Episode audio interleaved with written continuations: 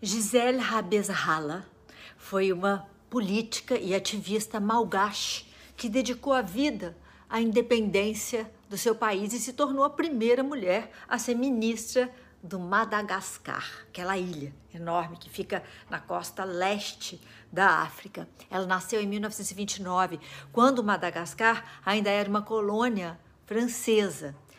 Rabeza Hala entrou para a política adolescente aos 17 anos de idade, trabalhando como secretária de um partido que lutava pela independência do país. A vontade dela era ser defensora dos inocentes. Ela queria se mobilizar pela libertação dos prisioneiros políticos que eram reprimidos pelas forças francesas. Rabeza Hala, junto com outros ativistas, criou uma rede de solidariedade internacional para defender o povo de Madagascar da violência da administração colonial.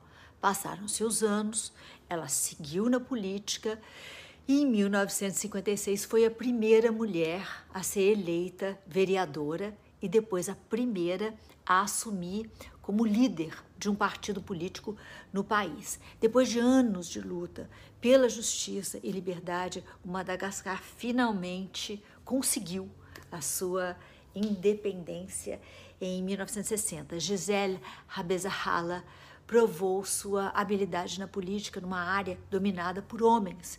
Em 77, ela virou a primeira mulher a ser nomeada é, ministra do Madagascar. Depois da independência, ela focou em democratizar o acesso à educação, coisa que nós aqui no Brasil até hoje não fizemos, e a democratizar o acesso à saúde além de oferecer auxílio para as vítimas de tragédias naturais. Durante toda a sua carreira política, Gisele Rabezahala lutou pelos direitos humanos, pela libertação e independência do povo malgache e por avanços é, humanitários. Eu trouxe ela hoje aqui para a gente bater palma para essa mulher que, ao assumir o poder, nunca perdeu o foco de quais devem, quais deviam ser as, as suas prioridades. Rabeza Hala faleceu em 2011.